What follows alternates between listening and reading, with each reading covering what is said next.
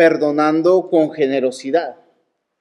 Y este tema siempre nos, es eh, nos conflictúa debido a las ideas, a eh, lo que hemos vivido, lo que hemos pasado.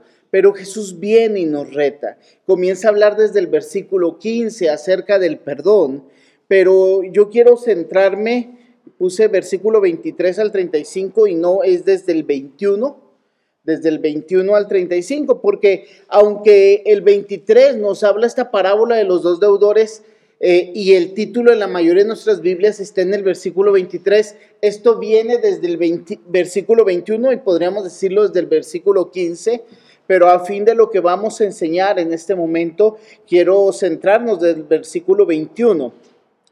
Porque para perdonar con generosidad tenemos que ver tres cosas.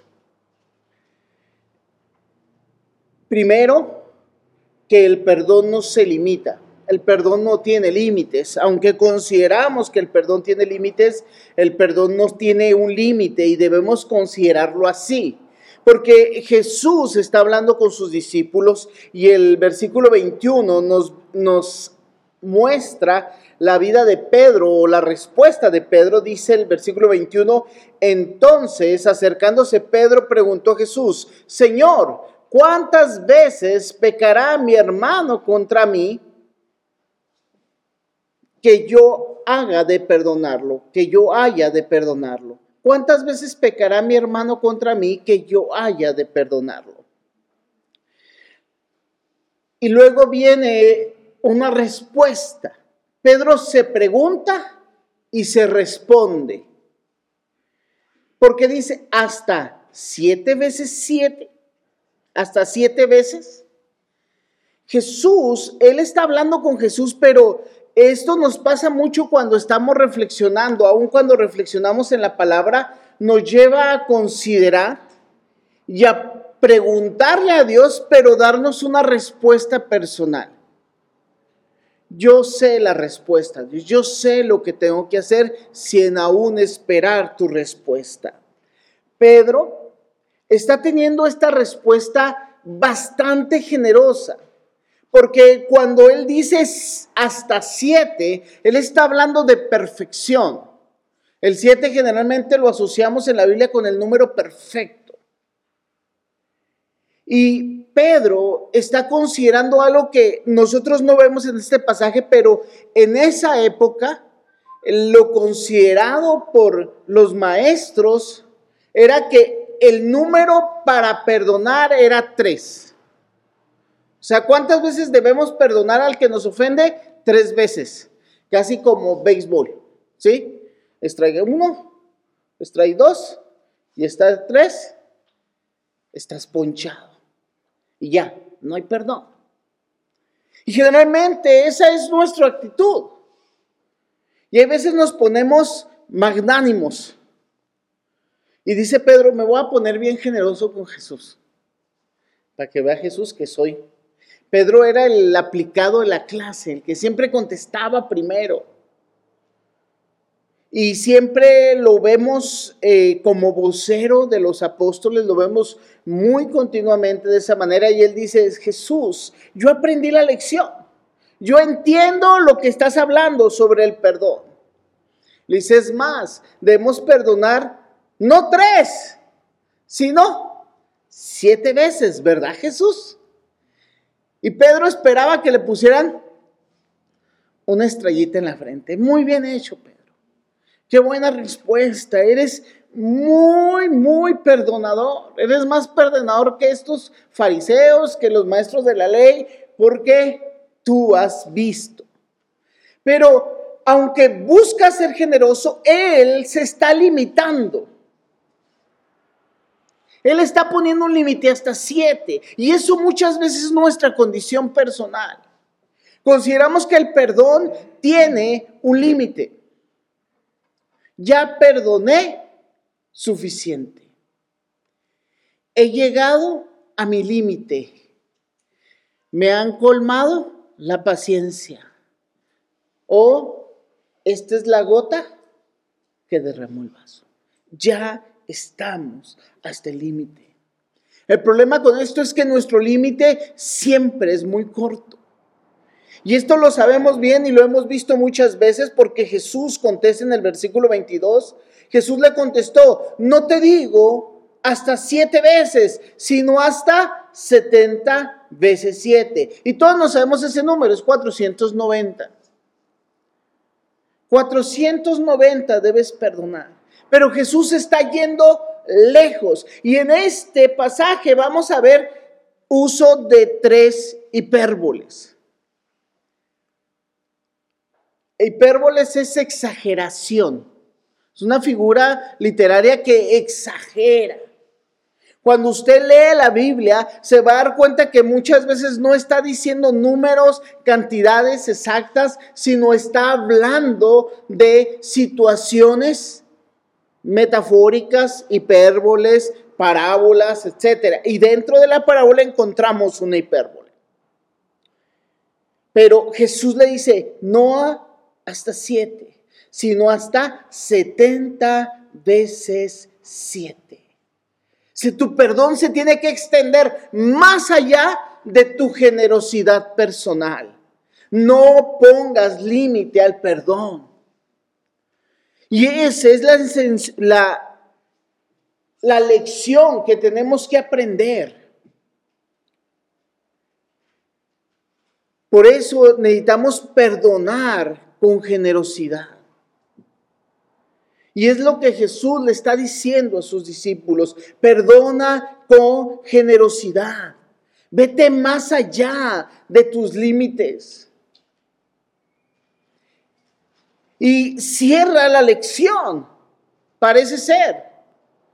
Por eso los escritores o los editores de las Biblias, que déjenme decirle, los, los, títulos que vienen ahí no son parte de la escritura original, creo que usted lo sabe.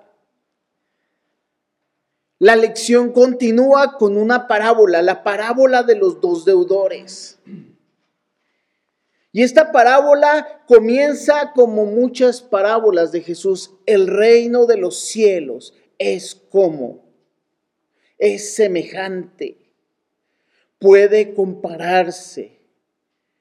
Y nos va a hablar Jesús de que el perdón no, el perdón se imita, el perdón no se limita, pero el perdón se imita. Tenemos que aprender cómo puedo ser yo capaz de perdonar una cantidad infinita de veces.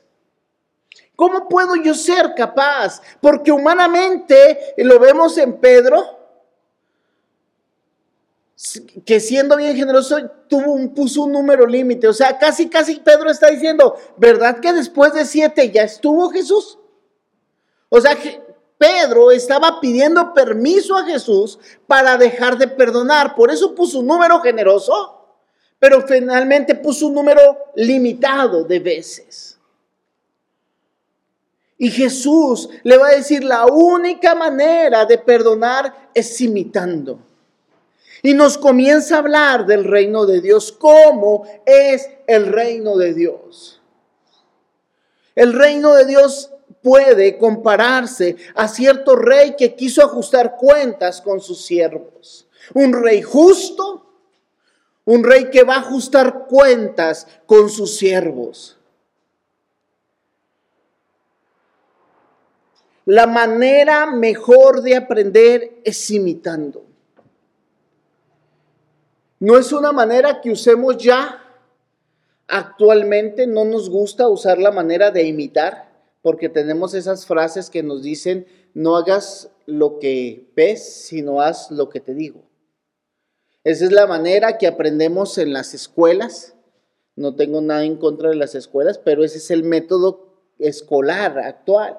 No aprendemos viendo, aprendemos teoría. Y la práctica nos cuesta mucho. Pero nos va a mostrar Jesús cómo actúa Dios, el Rey de los cielos. El Rey de los cielos ajusta cuenta con sus siervos. Y dice el versículo 24, comenzando a hacer cuentas, le fue presentado uno que debía diez mil talentos. 10 mil talentos.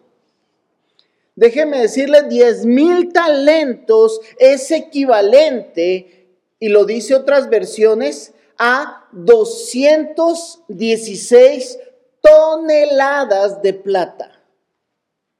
216 toneladas de plata. Algunos han dicho que esta cantidad era la cantidad que se juntaba anualmente de impuestos de Palestina por parte del gobierno romano. Es una cantidad muy fuerte, pero déjeme decirle, en dinero no alcanza a lo que gastamos en nuestro estado. Porque más o menos es el número en pesos, es aproximadamente menor a 4 mil millones de pesos. ¿Usted ha pensado en 4 mil millones de pesos? Dice, no, mire, con 100 mil lago para salir de mis broncas. ¿Sí o no? Dice, no, con tanto lago. Un millón, hombre, me vuelvo millonario. Comienzo a invertir, comienzo a hacer, y pensamos en cantidades exageradas, un millón de dólares. Hermanos, es cuatro, cuatro mil millones de pesos. Le debía a este hombre, a este rey, cuatro mil millones de pesos. Estoy exagerando, eran como 3.880 y tantos millones, o sea, perdón por la exageración, me pasé. Porque esto es una hipérbole, está exagerando. Hay una deuda que no puede comprar un solo individuo. Este hombre debía más, o debía ir por ahí menos más de lo que probablemente el hombre más rico de México puede deber. Y entra en un conflicto porque debía una cantidad que era incapaz de pagar en ese momento. Estaba sumamente endeudado con el rey. Y dice el 25, pero no teniendo él con qué pagar, el Señor ordenó que lo vendieran junto con su mujer e hijos y cuanto todo poseía así, pagaría su deuda. Hermanos, algunos quieren vender esposa, hijos de volada, ¿no? Hasta por menos. ¿Sí? Hay ofertas que denuncian, no sé si ha salido en Facebook, pero no sé si es meme o es real, de ese de que pagan 20 mil pesos personas extranjeras porque se case alguien con un extranjero y obtener la ciudadanía. 20 mil pesos, 20 mil pesos no es nada por una hija. Pero hay quien lo ha pensado dos veces. 20 mil pesos. Por una hija, pues ¿cuántas hijas tendría? Pues junto una lanita. ¿Sí? Pero no cubren su deuda. No cubren su deuda, ni sus hijos, ni sus propiedades cubren su deuda porque su deuda es exageradamente alta. Y esto era común. Lo, vimos en Nemías, ¿recuerdan? Que vendían como esclavos a sus familias para comer. Este hombre debía muchísimo, dice, métanlo a la cárcel, véndanlo todo como esclavo. Y el siervo cae postrado. es la condición de alguien que sabe que es incapaz de perdonar, de que su deuda fuera eh, eh, perdonada. Él está reconociendo que no tiene para pagar y no quiere perder su vida.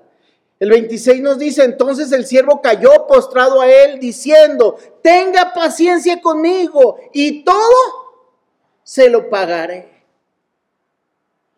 Él pide clemencia y tiempo para pagar su deuda, pero el Señor justo que está cobrando, cobrando lo que se le debía, toma una actitud compasiva. Porque dice claramente, la palabra que usa es compasión. El Señor de aquel siervo tuvo compasión, lo soltó y le perdonó la deuda. Dios nos ha perdonado una deuda infinita e imposible de pagar. Nuestro pecado ha ofendido a Dios y Dios se ha mantenido firme a nosotros. Y nos ha llenado de misericordia y a través de Cristo Jesús perdonó nuestros pecados. ¿Esto todos lo sabemos o no? Y sabemos que no podemos pagar. Es más, Dios no quiere que le paguemos. Y lo que hizo fue, le soltó y le perdonó su deuda. No le dio tiempo para pagar. ¿Cuánto tiempo le hubiera tomado a este hombre pagar esa cantidad de dinero? Más o menos en cuántas vidas usted juntaría cuatro mil millones de pesos. ¿Cuántas vidas? No le estoy diciendo tiempo, vidas porque usted no ha visto ese dinero en toda su vida y no quiero ver pesimista, pero ni lo verá. Usted no verá ese dinero en su cuenta jamás. Lo declaro. Ya lo dije, iba a ser mío. Ni aunque ponga toda la iglesia a declarar, le aseguro que no va a pasar. No quiero verme muy pesimista porque es una exageración. Pero nuestros pecados han sido exagerados. Hemos pecado contra Dios. Y Dios nos ha perdonado y nos ha dejado en libertad. Porque nuestra incapacidad de perdonar, de ser perdonados, nos muestra la gracia de Dios. La gracia de Dios es el darse cuenta que no merecemos ser perdonados. Eso es lo que nos muestra la gracia de Dios. La gracia de Dios no es, ay, qué bonito mi hijo, lo quiero más que a nadie, véngase mi rey. No, la gracia de Dios es muestra que tú y yo no merecemos ser perdonados. Eso es la gracia de Dios. Pero Dios dice, aunque no lo mereces, aunque no eres digno, aunque no te lo has ganado, aunque no lo puedes pagar, yo te perdono. Eso es la gracia de Dios. Y es el ejemplo que tenemos que vivir imitando, hermano. porque es lo que podemos hacer, imitar a aquel que es perdonador. ¿Nos cuesta un montón? Sí, pero lo contrario nos va a llevar consecuencias aún más difíciles. Porque el perdón nos libera, hermanos, y tenemos que vivir en libertad. Número tres, el perdón nos libera. Usted tiene que aprender a vivir libre la vida que Dios le ha regalado. Y no viva cantando la de Frozen. lo único que me sé, Frozen, eh, perdón, no la he visto. Libre soy, libre soy. Y usted puede decir, libre soy, libre soy. Pero la libertad no se vive diciendo que usted es libre. Porque la libertad que el mundo considera libertad de hacer lo que usted quiera y deshacerse de todo lo que le moleste y le incomoda en la vida. Vivimos en la cultura de la cancelación. Si no le gusta, lo tacha.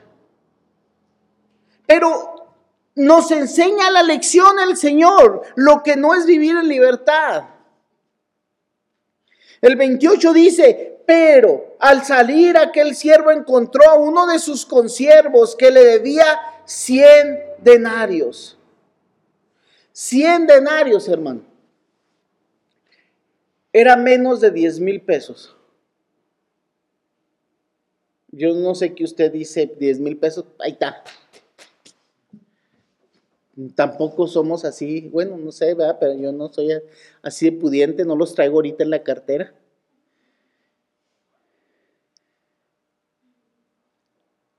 Bueno, decirle, no eran ni 10 mil pesos, eran son menos de 8 mil pesos. 8 mil pesos.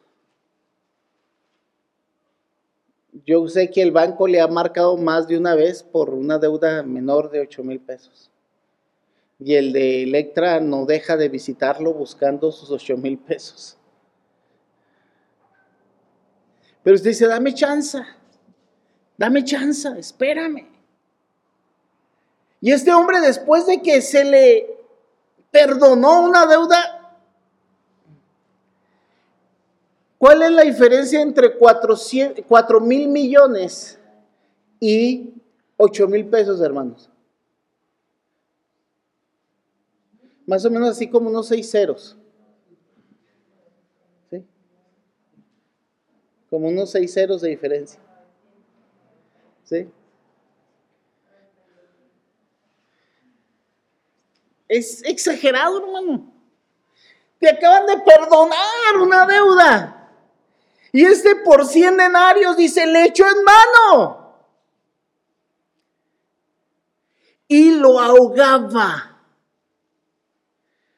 Vea la escena, sale de que le perdonan y se topa alguien que le debe, lo agarra del cuello y le dice, ¿me pagas o te mato?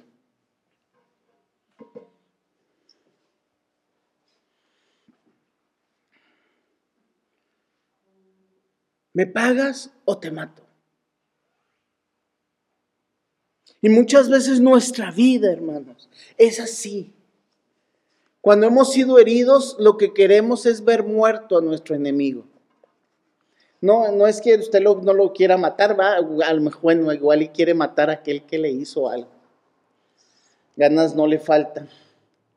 Pero lo que viene a nuestra mente con muerte es quiero que no existas delante de mí. Quiero que te borres. Quiero que te borres. No quiero que estés más en mi presencia. El 29 nos muestra la actitud de este hombre diciendo, cayendo en pies le suplicaba, ten paciencia conmigo y te pagaré. Y uno dijera, pero es que ni siquiera me ha pedido perdón, pues este mínimo le está pidiendo perdón. Pero lo que está enfatizando Jesús no es la actitud de súplica, le está enfatizando que es la misma actitud que tú con la que tú vas delante del Padre. Ten paciencia conmigo y te pagaré.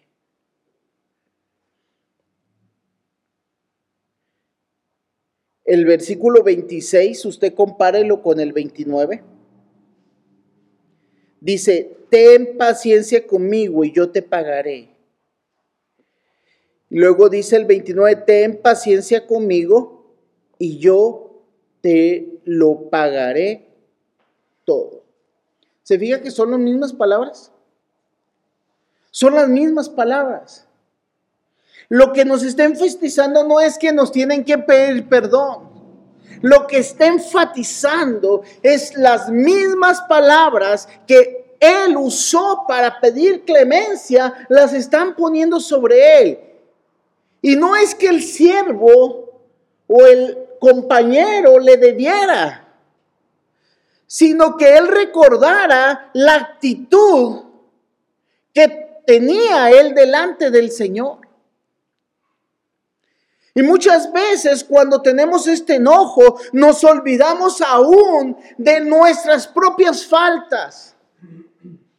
Es que lo que yo hago sí está mal, pero lo que tú haces está peor. Porque eso hacemos, ¿no? ¿Se ha fijado? Nuestros pleitos aún en el hogar son así de ese estilo, ¿no? Es que no me pasaste la sal, pero el otro día tú no me pasaste el azúcar y no pagar el azúcar es peor que no pasar la sal. Pero, ah, yo no te pasé el azúcar, pero el otro día, ¿sí me explico o no? ¿Le suena? Bueno, yo sé que lo ha visto más en las telenovelas, en la Rosa de Guadalupe, cosas así, no en la casa. Pero somos así. Tú me hiciste, yo te hice. Tú me hiciste, yo te hice. Pero siempre lo que otro nos hace, es peor de lo que yo hago. Siempre. Porque nuestra justicia siempre es no de lo que yo hago, sino lo que otros me hacen. Cuando yo soy justo, no es que yo sea justo, es que no es justo. Siempre que usted usa la palabra perdón, no quiero decir siempre, no lo voy a exagerar, pero estoy exagerando, es una hipérbole. ¿Sí? Cuando usted dice siempre no es justo, usted no se está refiriendo en lo que usted hizo. Se está refiriendo a qué? A lo que le hicieron. ¿Verdad o no? Usted no dice, es que no es justo. Mira lo que yo te hice. Eso no nos suena a pleito, ¿ah? Porque no sabe rico. Hay veces nos queremos pelear nomás para saber qué se siente pelearse porque ya necesito sacar Usted y yo tenemos que considerar que nuestra justicia no es la justicia de Dios. Porque muchas veces queremos que Dios trate a los demás como se merecen en nuestra mente. Y está bien. Sí, dije, está bien, ¿va? Sí, dije, está bien. Porque está bien que usted sienta eso. Pero vaya con el Padre y dígale, por eso en Salmos encontramos los mencionados salmos implicatorias, oraciones implicatorias. Se lo he dicho más de una vez. Estas son aquellas que sacan el enojo y dicen que le vaya bien mal a mi enemigo. Porque es un reconocimiento delante de Dios de lo que hay en nuestro corazón. Pero este hombre no fue con el rey, no fue con el Señor, sino fue con su igual y lo trató como él no fue tratado. No quiso perdonar la deuda, sino que lo echó en la cárcel hasta que pagara lo que debía. Esta palabra, he oído mucho ese aspecto, eh, en algún lugar veía esta escena cuando alguien hacía algo, lo, metíamos en un, lo metemos en un calabozo, en un hoyo. Ahí está en el hoyo. Que ahí se quede, que sufra, que sufra. Me suena a, canción, va, pero que sufra la canalla. Que sufra. Quiero que sienta lo que yo sentí. Quiero que sienta todo el furor de mi enojo y que esté ahí hundido en el dolor hasta que a mí se me pase la deuda. Lo mandó a la cárcel. Pero siempre que nosotros enviamos a alguien a la cárcel, nos vamos con él. Porque vivimos como celadores. Porque usted está y yo estoy vigilando a ver si se le reconoce que lo hizo mal. Hasta que sienta yo que pagó su deuda.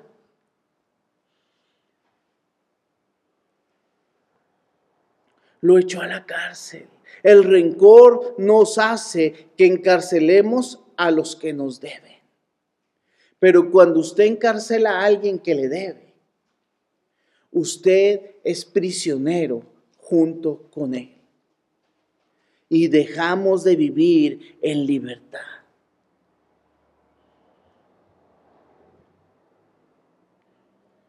Y viene la tragedia de la pérdida de libertad. El 31 nos dice que los demás fueron, vieron esto, se entristecieron mucho. Y fueron y le contaron al Señor todo lo que había sucedido. Entonces, llamando al siervo, su señor le dijo, siervo malvado, te perdoné toda aquella deuda porque me suplicaste. ¿No deberías tú también haberte compadecido de tu consiervo así como yo me compadecí de ti? Y se enfureció su señor y lo entregó a los verdugos hasta que pagara todo lo que debía. ¿Hasta que pagara cuánto? Cuatro mil millones.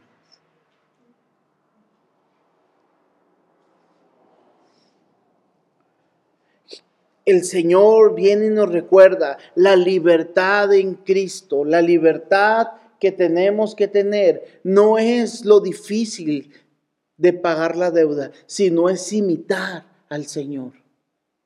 Señor, quiero perdonar, así como tú me perdonaste. Y quiero ser claro, no hay un desconocimiento nunca de la deuda, porque nos da números claros, aunque son números imaginarios, números exagerados, son números. ¿Sabes qué? Me siento así. Pero reconozco y quiero no tomar de mis recursos, sino tomar de los recursos del Señor. Los recursos del Señor son infinitos. ¿Por qué?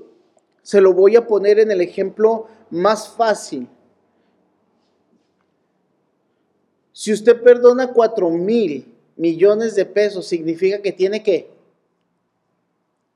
más para que esos cuatro mil millones no lo descapitalicen. Usted no puede perdonar cualquier deuda que no lo descapitalice. Eso es negocios básicos, podría yo decir. Pero el Señor tenía suficiente dinero para perdonarle esa deuda. Y le dice, como yo te otorgué esta cantidad, quiere decir que tú tienes libre todo lo que tienes porque ya no debes nada. Si tú tienes todas tus deudas pagadas, ¿cuánto dinero tienes? Pues todo el que traiga. Entonces puedes perdonar esto. No quiere decir que sea fácil, porque otra vez, los 100 denarios no es que no fuera nada.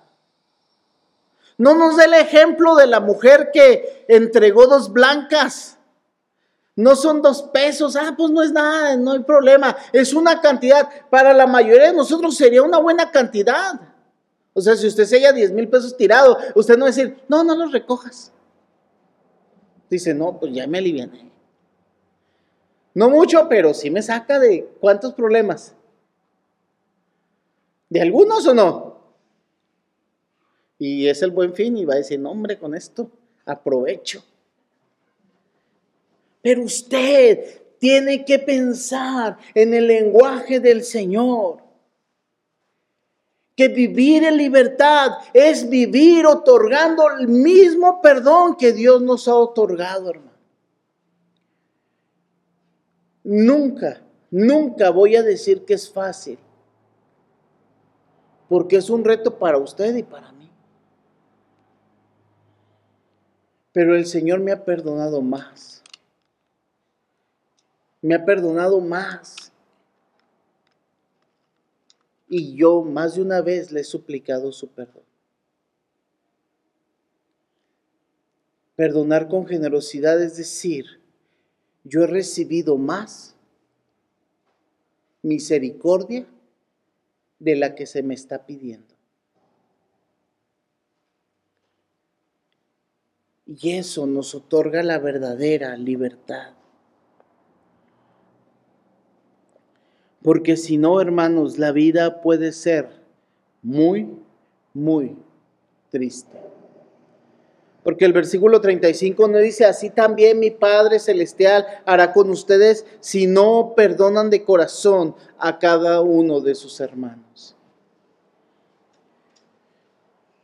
Yo entiendo aquí que no está hablando de infierno, de pago de pecados, sino está hablando de considerar la deuda que hemos sido o que se nos ha perdonado. Otorguemos perdón, hermanos. ¿Cuántas veces? Dice Jesús, hasta 70 veces 7. Pero da un número más, más grande. ¿Se fijó? Usted perdone una deuda que sea mayor o igual a 4 mil millones de pesos. ¿Va que es más grande que 4 veces, 70 veces 7? Porque usted dice, no, ya vas completando, es como los 450. pero usa una hipérbole aún mayor Jesús. Busquemos del Señor y digamos, Padre, así como me has perdonado, enséñame a perdonar a otros. No solo por el bien de ellos, sino Jesús está refiriéndose a nuestro propio bienestar.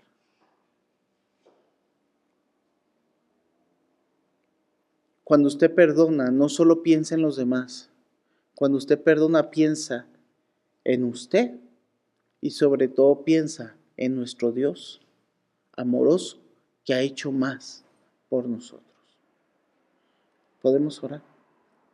Padre, alabado y bendito seas, mi Señor.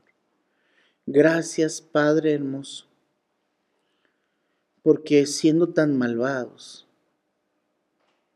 tú nos perdonaste y aún nos sigues perdonando. Aún sigues tomando nuestros errores y nos sigues limpiando. Cada vez que pecamos, Señor, tú eres fiel y justo y nos limpias de toda maldad.